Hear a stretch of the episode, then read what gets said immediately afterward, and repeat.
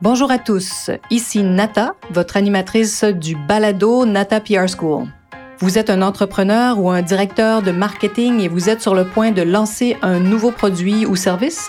Ou vous vendez vos produits depuis un bon moment déjà, mais vous souhaitez savoir comment augmenter votre visibilité, vous faire connaître et toucher plus de clients? Chez NataPR, nous traitons tous les jours avec de vrais clients et nous vous enseignons des solutions RP faciles, amusantes et honnêtes. Vous apprendrez ici les étapes simples pour combiner la force des relations publiques aux médias sociaux dès maintenant. Suivez-nous.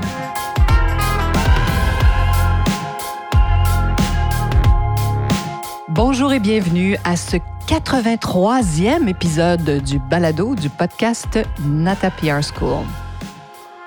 Se faire connaître grâce aux relations publiques. Alors, il y a d'autres podcasts où on parle de comment utiliser les relations publiques, mais j'avais envie aujourd'hui de vous parler de deux axes qui sont les plus utilisés par toutes les grandes marques, toutes celles qui ont du succès, parce que les relations publiques, ça veut dire deux choses très souvent. Bon, plus que ça, bien sûr, mais deux grands axes utilisés par à peu près tous les grands, toutes les entreprises qui ont du succès encore aujourd'hui. C'est-à-dire, le premier axe, raconter son histoire à travers les relations publiques. Et ensuite, recourir à des ambassadeurs, un porte-parole ou une égérie. Hein. donc, quelqu'un qui va parler de votre marque, qui va représenter votre marque. Donc, deux axes, vraiment des grands classiques, raconter votre histoire, par exemple, et recourir à des porte-paroles. On pense aussi aux influenceurs aujourd'hui. Hein. C'est dans cette euh, deuxième axe-là qu'on on va les retrouver, évidemment. Alors, le premier axe, raconter son histoire. Alors, c'est souvent euh, les fondateurs ou les dirigeants qui ont choisi de toucher leurs clients en racontant, bien sûr, des histoires très personnelles, hein, de leur premier pot de crème où ils allaient faire du porte-à-porte, par exemple, jusqu'à avoir développé des grands marchés un peu partout dans le monde et aujourd'hui être dans 40 pays. Vous voyez un peu? Alors souvent, ces fondateurs ont raconté leur histoire ben, des milliers et des milliers de fois à des journalistes, à des influenceurs et continuent de le faire. Alors, et c'est très puissant, sachez-le. Ensuite, ben, la stratégie de recourir à des ambassadeurs ou des porte-paroles, des porte-drapeaux hein, euh, depuis euh, les Olympiques. Cette stratégie peut être suivie en même temps. On peut faire ça en parallèle de raconter son histoire, évidemment. Et si, par exemple, il n'y a pas de créateur de l'entreprise ou c'est une entreprise plus que centenaire et qui, disons qu'ils ne sont plus de ce monde, les fondateurs, bien, la marque a bien sûr tout intérêt à s'associer à ce moment-là à des personnalités ou des influenceurs. Hein. Cette euh, stratégie permet aux marques de se rendre très visibles souvent dans les médias traditionnels et les médias sociaux. Donc, si vous pensez à des marques très anciennes, disons Chanel, qui pendant des années, euh, pendant que Karl Lagerfeld était le créateur derrière et le directeur artistique derrière cette grande maison, il était lui-même porte-parole, on le voyait partout. Donc, évidemment, Karl Lagerfeld a été un ambassadeur incroyable pour la marque Chanel, sans penser, sans parler des égéries, bien sûr. Hein. Voilà. Donc, se faire connaître et c'est exactement ce que nous enseignons à la Nata PR School. Je vous explique comment y arriver, comment choisir justement vos ambassadeurs, quand, pourquoi, comment.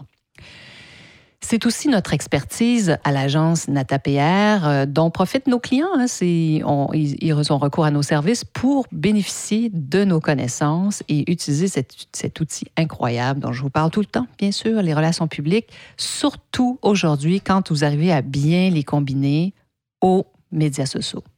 Alors, dans nos activités de tous les jours à l'agence, c'est vraiment ce qu'on fait, raconter les histoires des marques et trouver des influenceurs, des porte-paroles. Écoutez, c'est vraiment une grande partie de notre travail. Pas que, bien sûr, ce n'est pas uniquement ce que nous faisons, mais c'est vraiment deux grandes, deux grandes stratégies euh, très, très, très fréquentes. Et bon, bien sûr, euh, avoir recours à des ambassadeurs, c'est pas nouveau. Et ça remonte peut-être même euh, au début de l'histoire du commerce. Hein, euh, je, ne suis pas familière euh, aussi loin dans, l'histoire de, l'humanité, mais on pense, euh, si vous pensez à quelqu'un comme ça qui vous vient rapidement en tête, il y a bien sûr Marie-Antoinette, qui, a été une égérie historique, si on veut. Elle nous vient en tête souvent. Pourquoi? Parce qu'elle est passée à l'histoire pour avoir été une ambassadrice avant l'heure de la mode hein, de, de, son époque. C'était pas courant, là, des, des, femmes qui représentaient des courants, mais elles lançaient des modes. alors, donc, elle était reconnue pour ça. Et bien sûr, les créateurs de parfums, les joailliers, euh, les chapeliers euh, et plusieurs commerçants devaient, bien sûr, on le sait, se ruer à la cour pour euh, lui offrir leurs produits et leurs services. Effectivement, les coiffures, hein, si on pense aux perruques incroyables avec des cages d'oiseaux intégrées à l'intérieur. Donc, imaginez comment ces marchands ces commerçants pouvaient ensuite développer leur clientèle en mentionnant que la reine avait adopté leurs nouveaux chapeaux, leurs nouvelles étoffes ou leurs diamants. Aujourd'hui, évidemment, euh, ce ne sont pas des Marie-Antoinette, mais euh, les Kardashian et tout ça, les grandes vedettes de cinéma, sont des ambassadeurs. Hein. Les grandes marques d'aujourd'hui, elles font quoi? Elles recrutent ces grandes vedettes, des artistes, des athlètes, euh, des personnalités du web aussi maintenant. Pensez à Chanel aussi, qui, euh, moyennant bien sûr une certaine rémunération, va aller chercher des, égéries. Le fameux Chanel numéro 5, c'est cette stratégie qu'ils utilisent de, année après année d'aller chercher une égérie, une ambassadrice. Et la première vraiment ambassadrice a été Marilyn Monroe. Pourquoi? Parce qu'elle a dit, imaginez-vous donc, on lui demandait euh, ce qu'elle portait au lit. Et puis, bon, ben, bien sûr, phrase célèbre, au lit, dit-elle, je ne porte que mon Chanel numéro 5. Alors, c'est comme ça que les marques mythiques euh, qui ont de l'âge et de l'histoire renouvellent sans cesse leur image. Ils vont chercher de nouvelles et jeunes égéries. Plus près de nous, vous avez peut-être remarqué cette jeune chanteuse Billie Eilish qui est issu du web, hein, un prodige de la chanson, qui enregistrait ses chansons dans sa, dans sa chambre à coucher avec son frère, qui est devenu la nouvelle voix hein, du dernier James Bond, rien de moins. Pas le temps de mourir, hein? No Time to Die, ce, film. Donc, ils, font ça très souvent. Ils vont chercher la chanteuse de l'heure pour pouvoir remettre euh, au, à l'actualité le, fameux agent 007. Elle a aussi fait, notre Billie Eilish, la couverture du magazine britannique Vogue et figure maintenant parmi les grandes invitées des grands galas, dont le Met Gala, bien sûr. Alors, donc, tous, toutes ces grandes marques qui ont de l'âge vont toujours aller chercher de nouvelles et jeunes personnalités.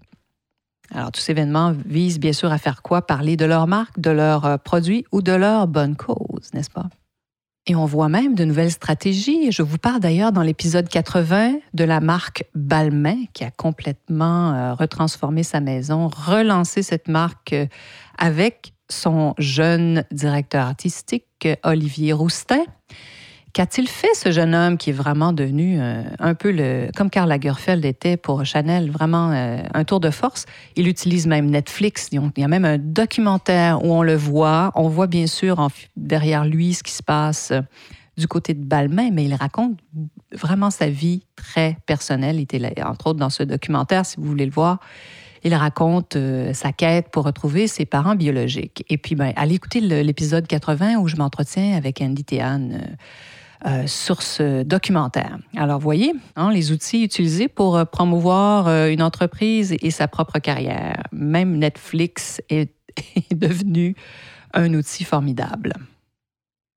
Alors, si vous lancez une marque et que vous n'êtes pas très connu, c'est certain qu'une stratégie d'aller charmer des influenceurs, vous pouvez commencer des fois avec des, des influenceurs qui n'ont pas d'énormes communautés, mais c'est comme ça que vous allez commencer aussi à vous faire connaître en utilisant des euh, ambassadeurs. Voilà. Donc, le web permet ça aujourd'hui. Hein. Donc, euh, les nouvelles marques, vous le savez, vous pouvez euh, aller joindre votre public et faire beaucoup de tests hein, pour voir qui sera vraiment le plus intéressé par votre produit sans que ça vous coûte des fortunes.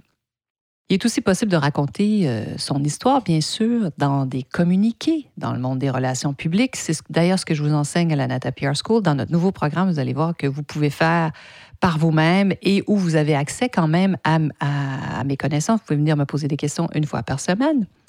Alors, il faut bien sûr répondre avant tout à cette première question. Vous vous rappelez du modèle Nata, la première question, pourquoi un influenceur ou un journaliste parlerait-il de vous? Pourquoi serait-il intéressé par ce que vous proposez? Tentez de définir vraiment les éléments qui vous distinguent, c'est primordial. Et c'est comme ça que vous allez capter l'intérêt des journalistes et des influenceurs. Alors, dans son podcast, on discute de comment se faire connaître avec deux grands axes en utilisant les relations publiques. Hein. Donc, on raconter son histoire et recourir à un ambassadeur ou un porte-parole. Alors, j'espère que cette petite pause RP marketing, comme j'aime à dire, vous fait réfléchir et vous donne envie de vous inscrire à notre formation. si vous n'êtes pas sur nos listes, faites-le. Allez sur notre site natapr.com. Alors, il y a la petite fenêtre, la petite pop-up window qui apparaît. Alors, inscrivez-vous et vous allez recevoir toutes les informations. Et vous allez recevoir en plus notre abonné Nata entièrement gratuitement. Je vous le donne. Et cet outil, vraiment, que j'utilise encore à l'agence, que nous utilisons tous les jours. J'espère que cet épisode vous a plu, bien sûr, et que vous serez des nôtres la semaine prochaine.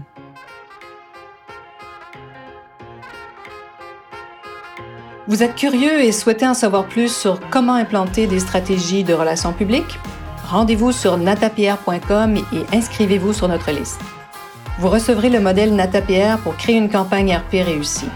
Et si vous souhaitez devenir client, contactez-nous à nata.natapierre.com.